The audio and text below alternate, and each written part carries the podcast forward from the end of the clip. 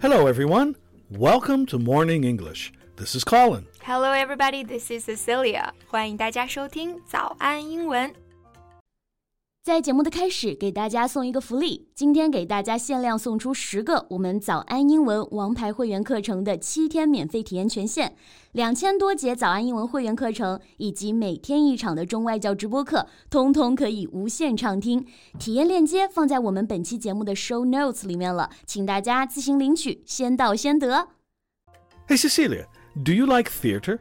Yeah, theater, music, and cinema. 有句歌词是这么唱的啊：音乐、话剧、诗词和舞蹈，柔和生命千样好哈。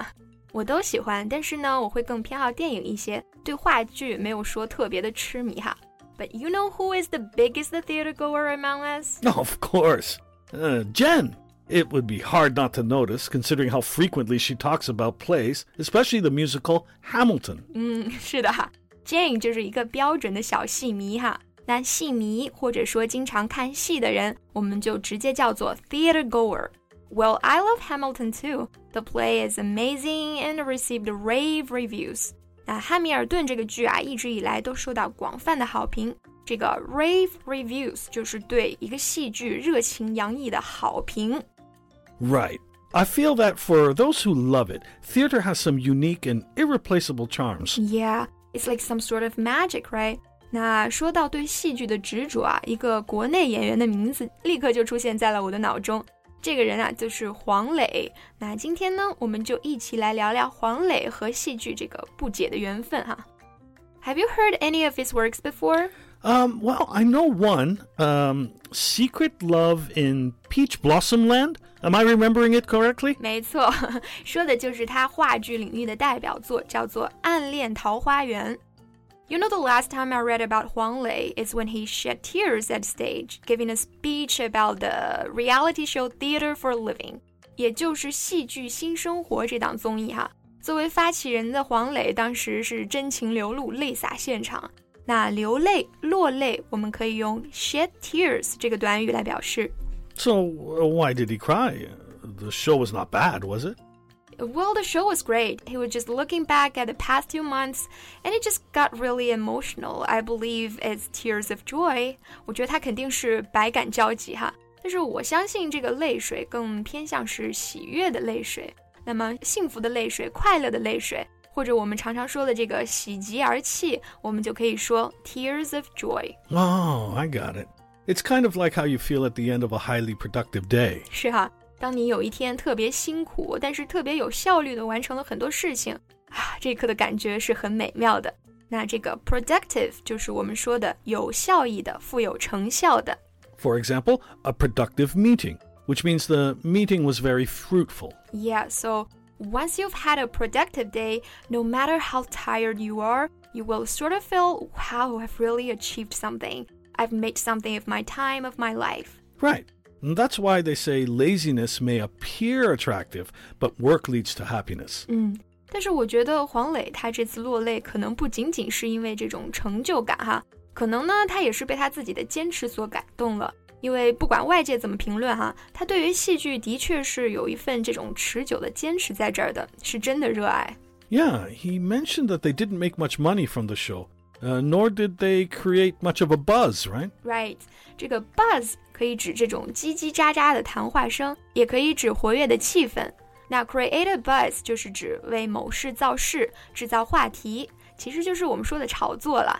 那在不赚钱又没有流量的情况下，这个项目肯定是承担了很多的压力的。Yeah, so for him to see all this happening must feel like making the impossible possible. Right. I don't remember who said this to me. Spend less time impressing others. Spend more time impressing yourself. 享受自己，让自己骄傲的时刻。It's blissful to do your dream job, and more blissful to achieve something in it. 没错，能做自己喜欢的工作真的是太幸福了。如果能稍微收获一点成绩呢，那就更幸福了。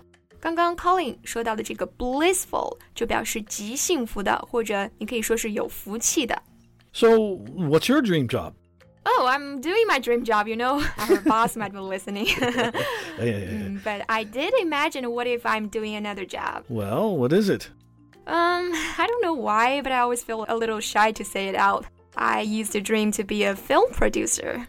Oh, yeah. I remember you studied producing for films in university, right? Yeah, I did.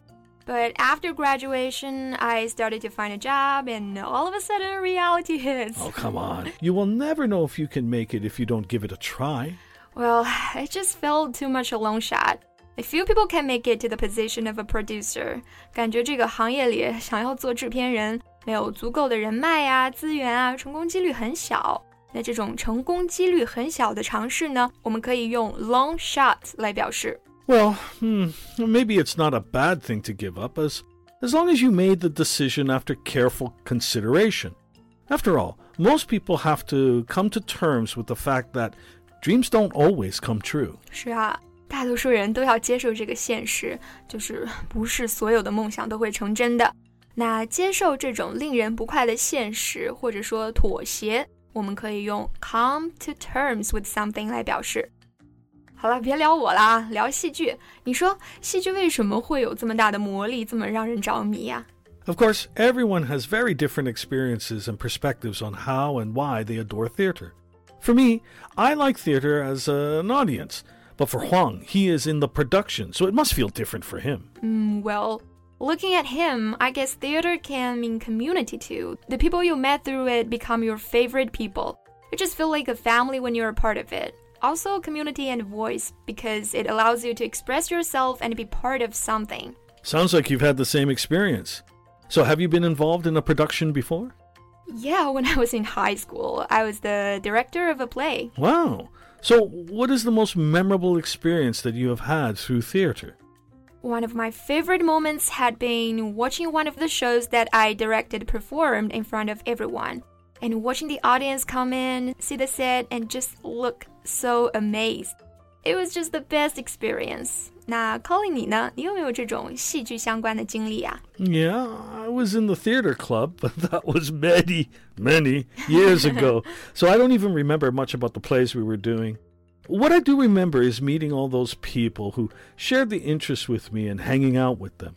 Also, the random times, not necessarily during rehearsals, like on trips we went on. We, we really had a good time. Mm. I think that's what theater is about. It creates a space for us to communicate and share our emotions. 戏剧本身就是为观众提供了一个去产生这个共鸣和共情的机会，对吧？那观众可以在欣赏的过程当中找到快乐，戏剧工作者呢，可以在创作的过程中找到他们的那一份幸福和满足。 Well, I guess we should go to the theater more often. 是的哈，没事儿，大家可以多去看看戏哈。那今天的节目呢，就到这里了。This is Colin. Thanks for listening. This is Cecilia. See you next time. Bye. 今天的节目就到这里了。如果节目还听得不过瘾的话，也欢迎加入我们的早安英文会员。 成为会员，您就可以无限畅听我们每天一场免费的中外教直播课，以及两千多节原创系统课程了。今天我们限量送出十个七天免费试听权限，试听链接放在我们本期节目的 show notes 里了，请大家自行领取，先到先得。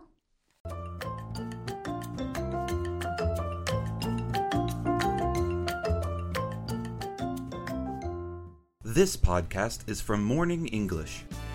学口语就来早安英文。